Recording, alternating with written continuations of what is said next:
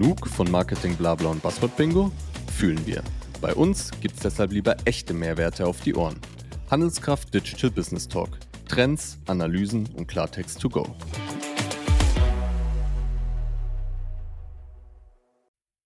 Da sind wir wieder. Herzlich willkommen zu einer neuen Ausgabe des Handelskraft Digital Business Talk. Es geht weiter mit unserer Podcast-Reihe zum Thema DXP. Wir haben euch dazu geballte Ladung Tacheles versprochen und die bekommt ihr auch. Deswegen haben wir heute gleich zwei Experten und Expertinnen eingeladen. Und zwar von Adobe. Und Adobe, wie ihr alle wisst, hat ein sehr großes Leistungsangebot Unsere beiden Gäste sind im Bereich der Digital Experience zu Hause und geben euch damit mit Sicherheit eine weitere spannende Perspektive auf das Thema DXP. Aber überzeugt euch doch selbst.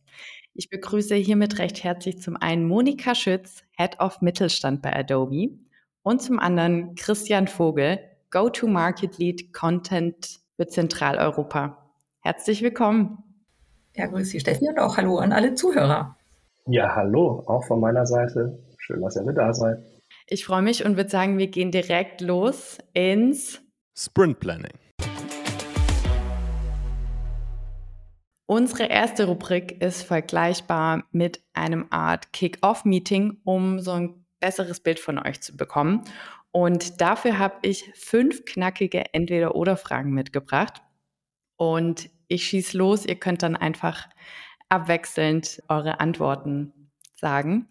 Die erste, Sudoku lösen oder Activity spielen? Sudoku lösen. Activity. Fahrradtour oder Laufbandwalk? Fahrradtour. Da bin ich auch beim Fahrradfahren dabei. Edeka oder Flink? Edeka. Flink. Gibt's aber hier gar nicht bei uns. Terminplaner oder Kalender-App? Kalender-App ja, definitiv digital. Und die letzte, Kundengespräch oder Marktanalyse? Kundengespräch. Kundengespräch, absolut. Schön, ihr hattet einen bunten Blumenstrauß an Gemeinsamkeiten und Differenzen, finde ich gut. Ja, was Kundengespräche und Marktanalysen vielleicht sonst noch so mit eurer täglichen Arbeit zu tun haben, erfahren wir sicherlich in unserer nächsten Rubrik. Daily Scrum. Das Daily Scrum ist die zentrale Praktik beim agilen Arbeiten und damit auch der Kern im Handelskraft Digital Business Talk. Und hier wollen wir nun so richtig in unser Thema DXP einsteigen und wir starten dafür mit einem Spiel. Erklär's den Großeltern. Ja, ich erkläre euch einmal die Spielregeln. Da wir heute sowieso aus der Reihe zu dritt sind statt zu zweit, machen wir auch das Spiel ein kleines bisschen anders. Normalerweise dürfen meine Gäste ein Thema erklären, wie zum Beispiel DXP. In eurem Fall machen wir es aber ein bisschen anders. Ihr dürft eure Jobpositionen erklären, also Head of Mittelstand und Go-to-Market Lead Content für Zentraleuropa. Und ähm, als Vorstellung könnt ihr euch äh, jemand Älteres, der vielleicht gar nichts mit Digitalisierung zu tun haben, vorstellen oder jemand ganz, ganz Kleines, Junges. Wichtig ist nur, dass es einfach bleibt. Ihr könnt äh, Metaphern verwenden, Analogien, was auch immer euch hilft. Die einzige Bedingung ist nur, dass es einfach bleibt, sprich kein Buzzword-Bingo, wie man so schön sagt. Falls doch, habe ich meinen Buzzer dabei, äh, den ich drücke. Und ja, falls ein Buzzword fällt, drücke ich den und dann würde ich euch bitten, den Begriff zu erklären. Aber vielleicht brauche ich den auch gar nicht. Und wenn ihr bereit seid, dürft ihr loslegen. Monika, möchtest du starten? Soll ich mal starten? Schauen wir mal, ob der Buzzer angeschmissen wird. Genau, ja, Head of Mittelstand ist ja ein ganz toller Titel. Was verbirgt sich denn dahinter? Ich bin eben bei Adobe, bei uns zuständig hier in Zentraleuropa dafür, dass wir für unsere Kunden eben genau aus diesem Segment letztendlich die richtigen Lösungen auswählen unseren Vertrieb dafür gut ausstellen, dass wir eben auch die Sprache unserer Kunden verstehen ähm, und dafür dann eben auch gute Angebote machen, mit denen im Mittelstand dann die Kunden von uns erfolgreich werden im digitalen Bereich. Nicht schlecht. Nicht gebassert, jawohl. Nicht gebassert. Christian, du musst jetzt nachlegen, würde ich sagen.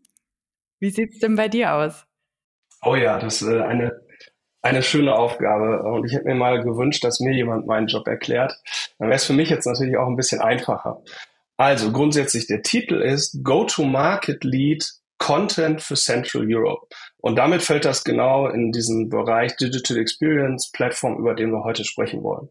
Und was mache ich als Go-to-Market Lead? Also im Prinzip bin ich verantwortlich für die, ähm, ich sag mal, die Message, die wir in den Markt hier in Zentraleuropa aussprechen. Und dafür spreche ich mit unseren Vertriebsteams, informiere die darüber, welche Neuheiten es uns in unserem Produktportfolio gibt, ähm, was da die relevanten Themen sind, die wir adressieren möchten. Und ähm, genauso arbeite ich dann mit unserem Partnermanagement zusammen, die diese Geschichten natürlich auch aufnehmen, mit den jeweiligen Partnern sprechen. Und ich bin sehr häufig im Austausch mit Kunden auf Events, äh, Veranstaltungen und auch in Webinaren, wo ich oftmals als Sprecher auftrete und eben diese, sag mal, Nachrichten, diese Messages äh, verbreite und mit meinen eigenen Worten gerne wiedergebe. Und so der dritte Bereich ist halt ähm, die interne Abstimmung mit den Teams, die unsere Produkte weiterentwickeln, die dafür verantwortlich sind, was wir entwickeln, warum wir es entwickeln und wie wir das Ganze vermarkten wollen. Und da bin ich quasi das Bindeglied zwischen den nach außen gerichteten Teams und den intern bei uns im Unternehmen.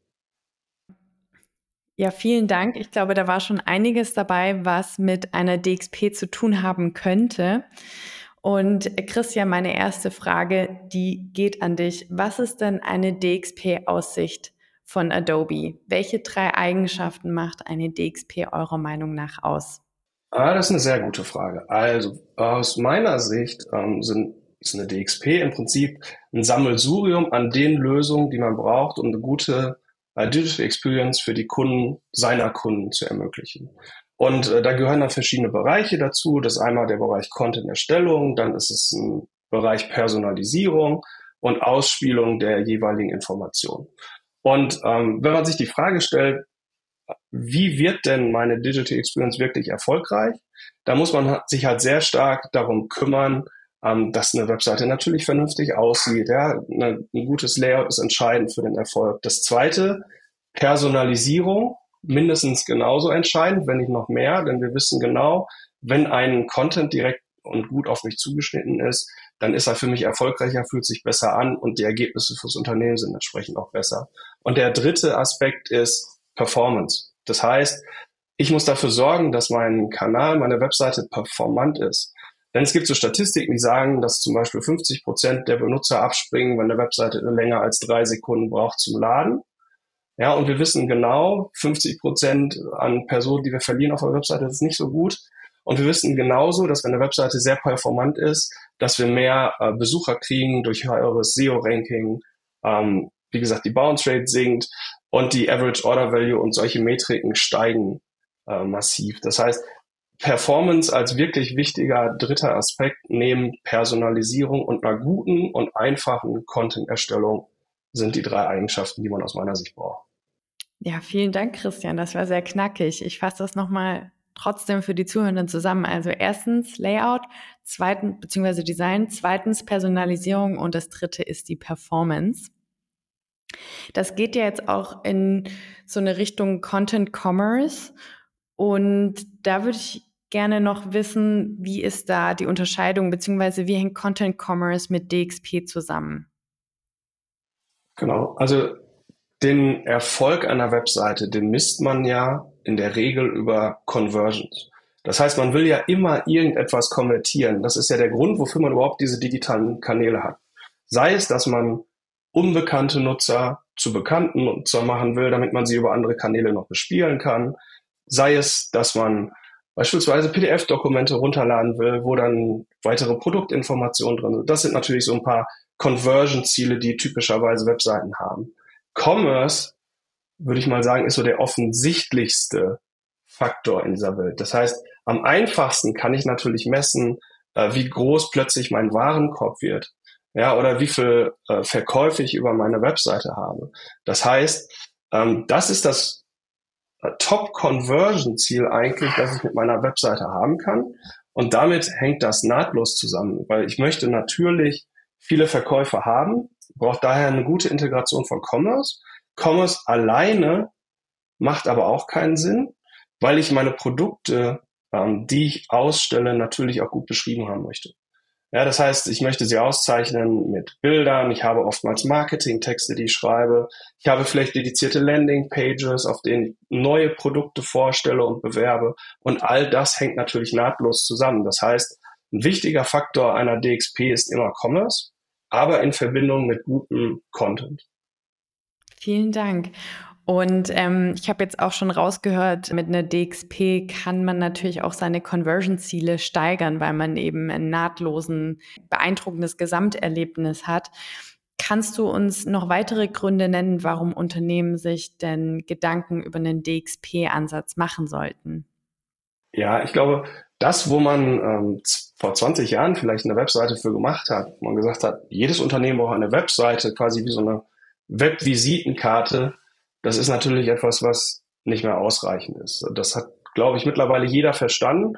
Ähm, aber es gibt, selbst wenn man diese Conversion-Ziele nicht hat, zum Beispiel, ich sag mal, Produkte über die Webseite zu verkaufen, gibt es immer noch den Faktor, wie beispielsweise äh, Jobausschreibungen. Ja, die Unternehmen, auch gerade im Mittelstand, haben natürlich eine große Herausforderung, ein neues Personal zu finden. Und da ist eine Webseite der zentrale erste Anlaufpunkt für jeden, der sich irgendwo bewirbt. Ja, und auch da geht das quasi Hand in Hand zu sagen, ich brauche eine gute, eine performante und eine einfach zu benutzbare Webseite, um auch äh, meinen, ich sag mal, Bewerbern die Möglichkeit geben zu können, sich gut mit dem Unternehmen auseinanderzusetzen. Ja, und wir wissen dann, dass selbst im B2B Personalisierung ein super wichtiger Faktor ist. Mehr also als reine Content-Erstellung. Personalisierter Content, zugeschnitten auf die jeweiligen Nutzer, hilft immer, um die Conversions äh, hochzutreiben. Und Performance, ich sage es gerne nochmal, das garantiert im Prinzip diese Conversion-Verbesserung sogar. Ja, und deswegen ist es halt wichtiger, ähm, statt nur einer Webseite, die nur ein paar Informationen über das Unternehmen enthält, wirklich zu investieren in Personalisierung und all diese Themen, die halt eine DXP an der Stelle bietet. Ja, du hast es schon genannt, Mittelstand. Monika, wie sieht's da denn aus? Wird da schon ein DXP-Ansatz genutzt?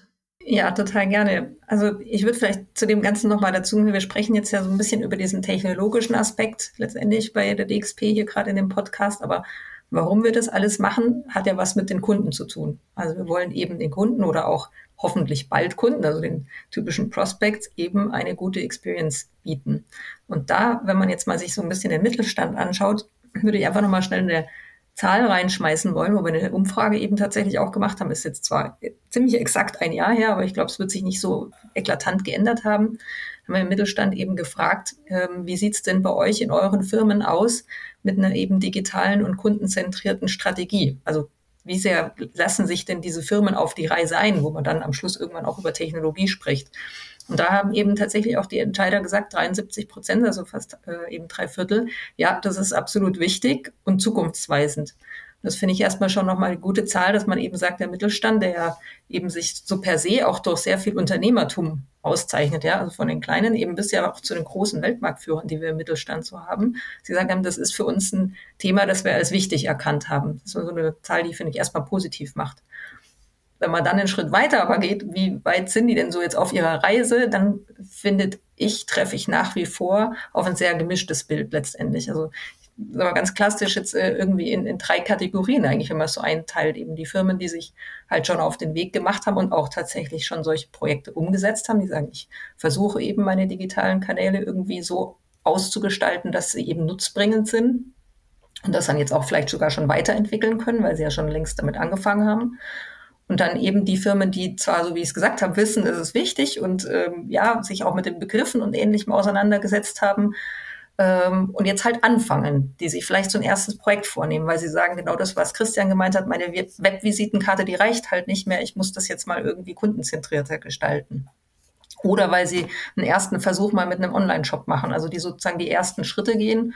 Und dann gibt's leider halt nach wie vor immer noch die äh, Kategorie 3, die aber Gott sei Dank immer kleiner wird, die doch noch im alten verharren, ja, wo wir sagen, ja, warum brauche ich denn das eigentlich? Ähm, ich verkaufe irgendwie eine Maschine, ähm, was brauche ich denn da für einen Web Webauftritt oder sowas, ja? Und eben noch nicht erkannt haben, dass auch eben in diesem B2B-Bereich sich ganz, ganz viel verändert, weil sich die Kunden verändern. Ja? Demografisch, wie aber auch halt in dem, was sie können und eben von auch einem klassischen Maschinenbauhersteller erwarten. Also insofern ein gemischtes Bild.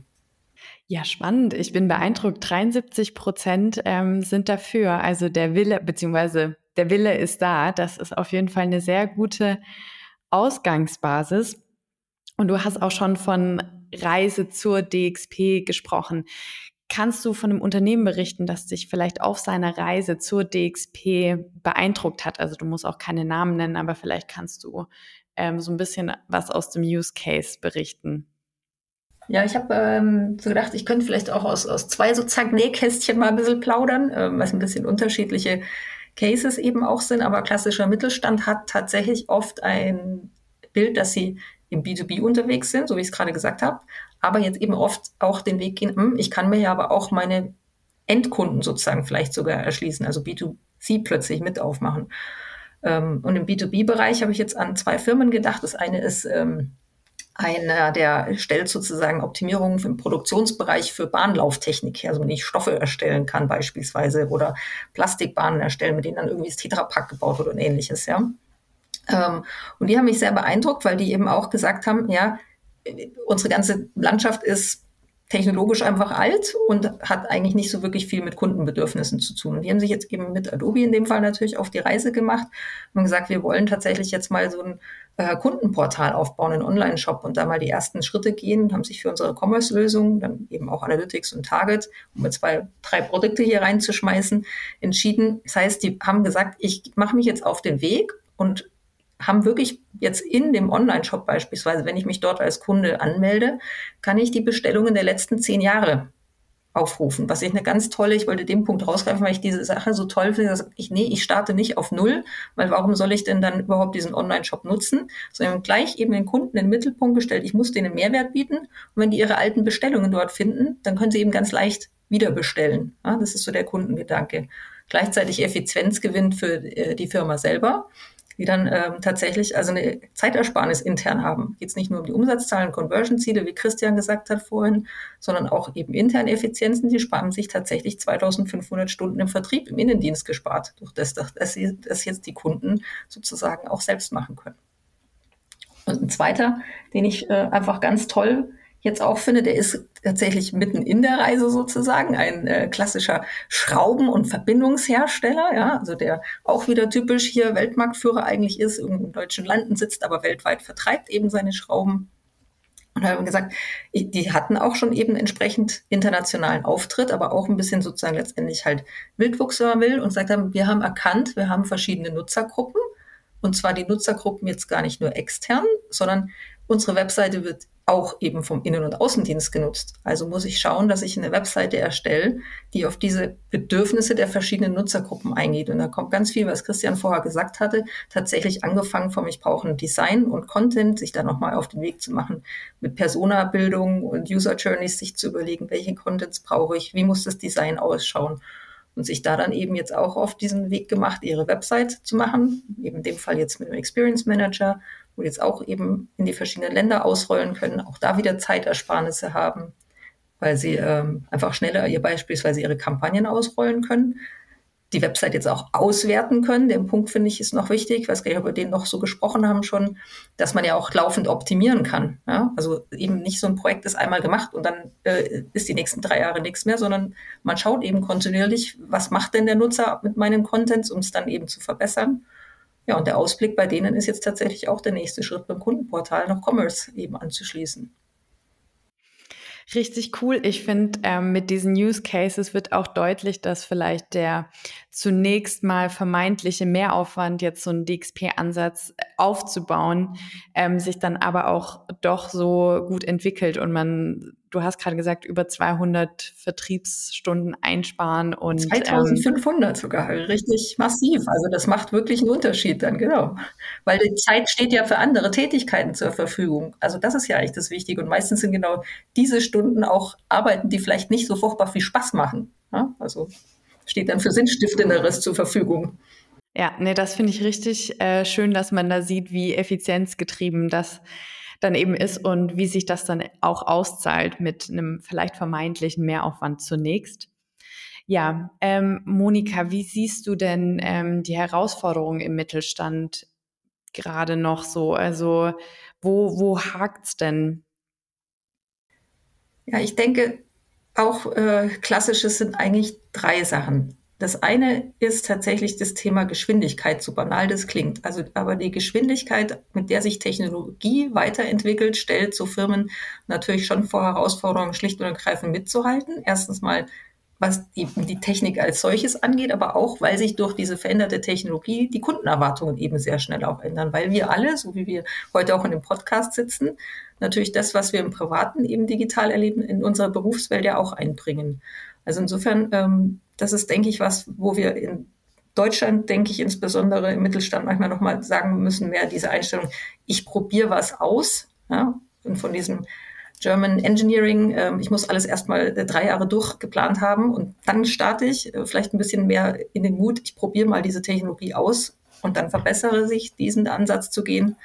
Und die anderen zwei Sachen sind Daten und KI. Wie hängt es zusammen? Insofern, weil Daten die Grundlage für alles sind, was wir heute hier besprechen, wenn wir über Digital Experience sprechen. Ich kann halt nur ein tolles Kundenerlebnis schaffen, wenn ich weiß, was mein Gegenüber eigentlich möchte. Und dann muss ich mir eine Datenstrategie mal als Basis auch zurechtlegen.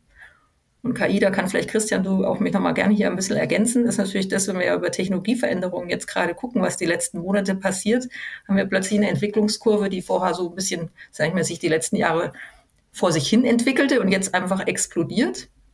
Und da auch wieder dieses Unternehmertum zu sehen, ich sehe da eine Chance in dieser KI, diesen, die sozusagen Mindset zu haben, sagen, Mensch, ja, da kann ja auch mein Team beispielsweise entlastet werden, wenn mich die Technologie eben mit so ganz, also banalen Dingen wie der Bildausschnitt wird eben von der KI automatisch ausgewählt, ja, und die Tags werden entsprechend richtig gesetzt.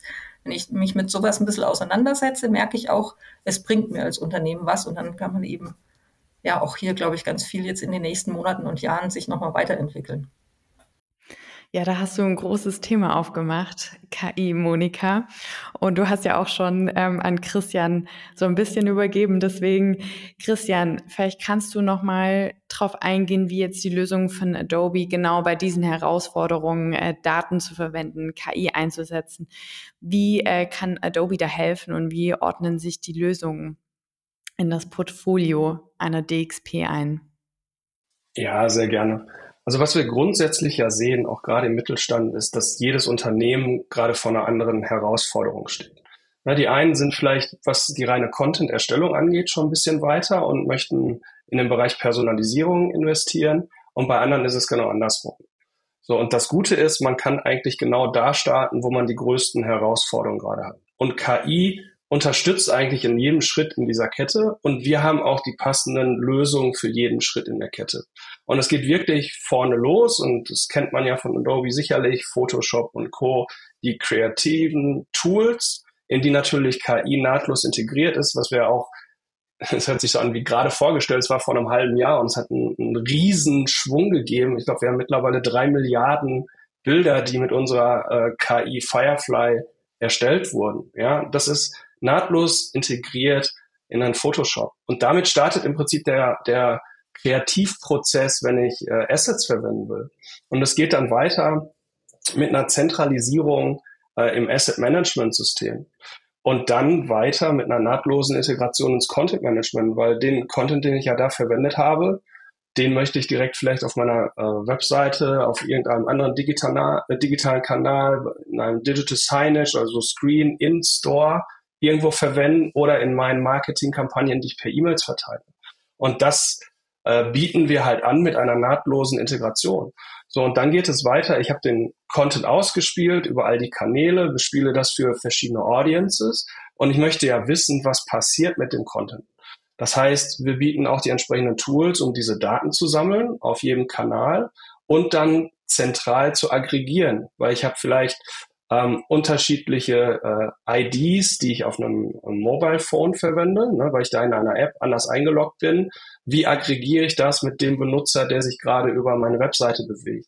Das ist ein ziemlich komplexer Prozess und dafür bieten wir eben auch die entsprechenden Lösungen an, das zu tun. Und damit ich dann diese Daten wieder verwenden kann, daran so bestimmte Audiences entwickle, die sagen, okay, wir haben hier mehrere Personen, die fallen in das gleiche Muster, ne, die interessieren sich für dieselbe Art von Content. Die möchten vielleicht dieselbe Art von Produkten kaufen. Wir wissen, die sitzen vielleicht in der gleichen Region und anhand anderer Metriken können wir vielleicht sogar das Alter einschätzen oder das Geschlecht, sodass wir wirklich so Audiences ähm, entwickeln können aus all diesen Datenmengen. Und wenn ich so eine Audience habe, kann ich die auch wieder sehr individuell ähm, ansteuern mit entsprechendem Content. Ja, das heißt, ich möchte natürlich den Männern da draußen nicht unbedingt Kleider anbieten, sondern vielleicht Anzüge, so banal sich das jetzt anhört. Und im Sommer vielleicht ein Eis bewerben, ja, und nicht was anderes. Und das ist wahnsinnig entscheidend. Und das geht dann so weit herauszufinden, warum funktionieren bestimmte Bilder für bestimmte Audiences besser als andere. Und wozu führt das wieder in der Kette? Einerseits, ich kann bestimmte Bilder erzeugen, die für meine Audiences besser funktionieren. Ja, das ist einmal ein Punkt, aber das führt dann wieder zu noch mehr Content, den ich erstelle. Und das zweite ist, wenn ich weiß, dass eine bestimmte Art von Medien überhaupt nicht funktioniert, dann lasse ich das sein und spare da Ressourcen. Und wie komme ich als Unternehmen überhaupt in die Lage, diese große Menge an Content, an Assets zu erstellen? Da spielt natürlich KI mit rein. Und wieder dieser Punkt Demokratisierung. Wir haben beispielsweise direkt aus dem Asset Management heraus ähm, eine direkte Verbindung in Adobe Express. Und das ist eine Lösung, womit selbst ich als jemand, der mit Photoshop so nicht so richtig klarkommt, weil das wirklich für die Profis ist und da bin ich weit von weg. Ja, aber Express ermöglicht es selbst mir auf einfachste Art und Weise, äh, Bilder zu bearbeiten und daraus vielleicht Content zu erstellen für Social Media Kampagnen. Und genau darum geht's, ja, bestimmte Dinge wiederverwenden, einfach anzupassen und sofort auszuspielen. Und jeder soll dafür äh, in die Lage versetzt werden. Ja, und dann ist auch die Fragestellung, muss ich lernen, wie man in einem komplexen Content-Management-System Content pflegt mit verschiedenen Komponenten? Oder mache ich das nicht wieder in Word-Dokumenten, wo eh jeder Autor in der Lage ist, mit zu arbeiten? Ja, es geht da sehr stark um diese Vereinfachung dieser ganzen Prozesse. Und das ist so eine zentrale Fragestellung, die wir immer haben. Wie können wir es noch weiter vereinfachen? Wie können wir noch mehr Leute mit einbeziehen, Content zu erstellen, damit die Unternehmen in der Lage sind, wirklich personalisiert den Content auszuspielen. Und je personalisierter der Content ist, desto besser funktioniert er dann nachweislich auch.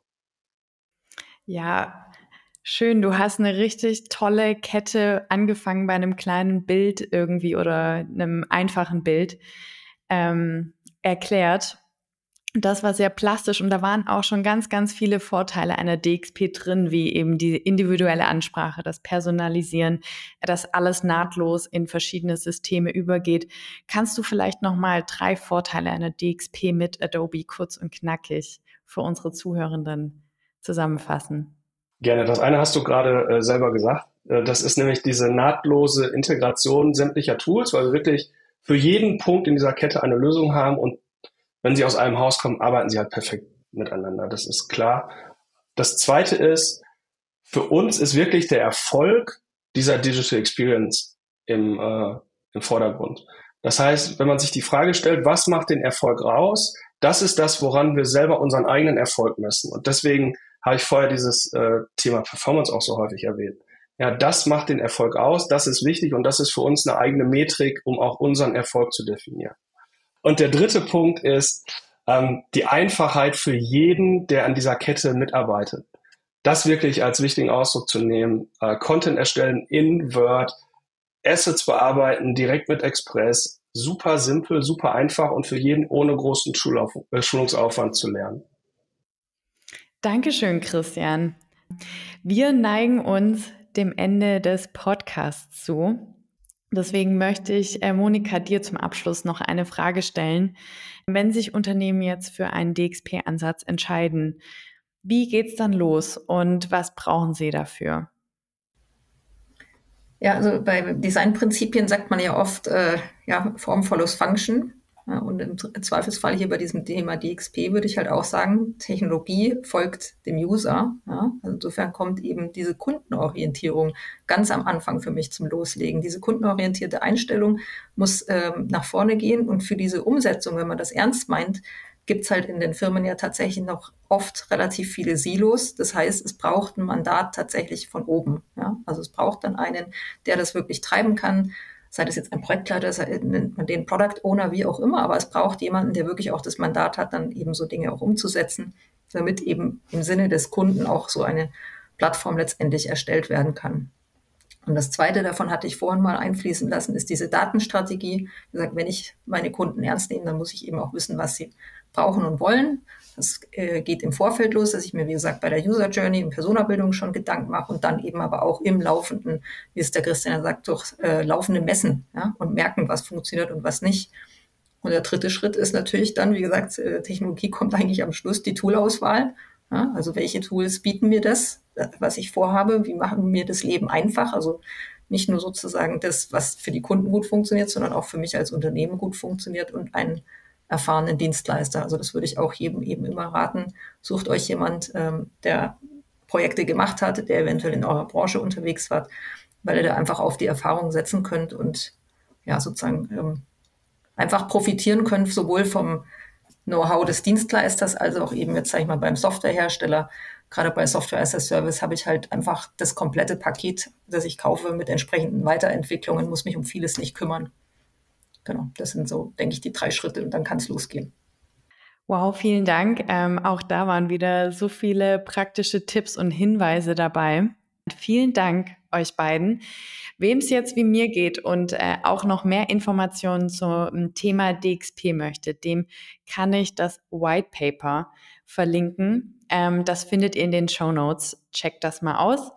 Und wenn ihr dann sowieso gerade schon dabei seid, abonniert auch den Handelskraft Digital Business Talk, um keinen Expertentipps mehr wie von Monika oder Christian zu verpassen. Und aktiviert die Glocke, dann bekommt ihr sofort eine Nachricht.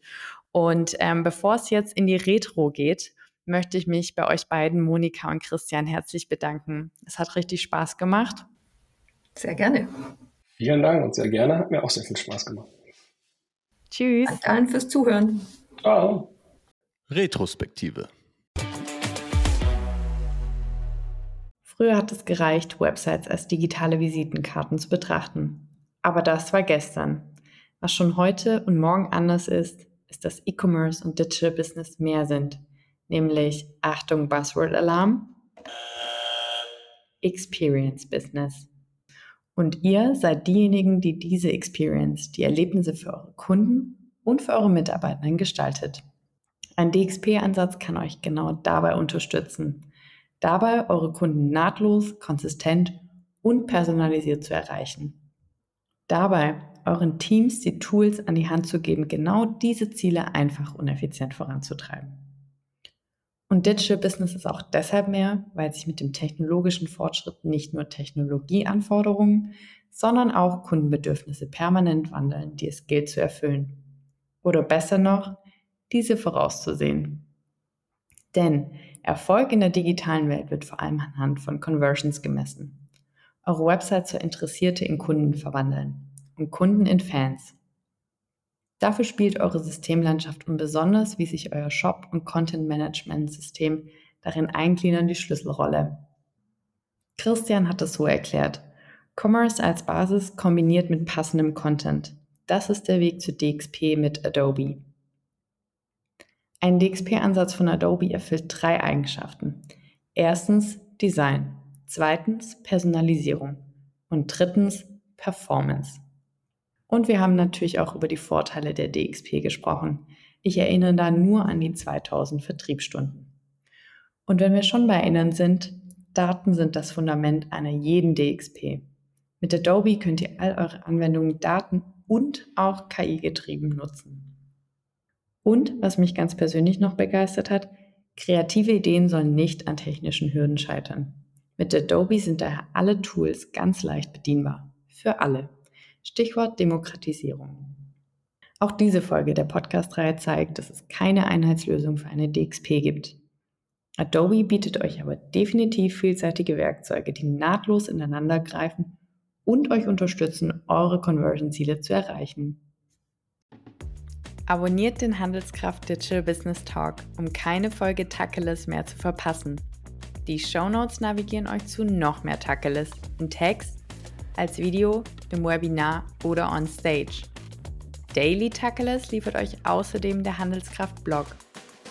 Ob globale Trends, individuelle Erfolgsstories, relevante Events oder branchenspezifische Digitalthemen.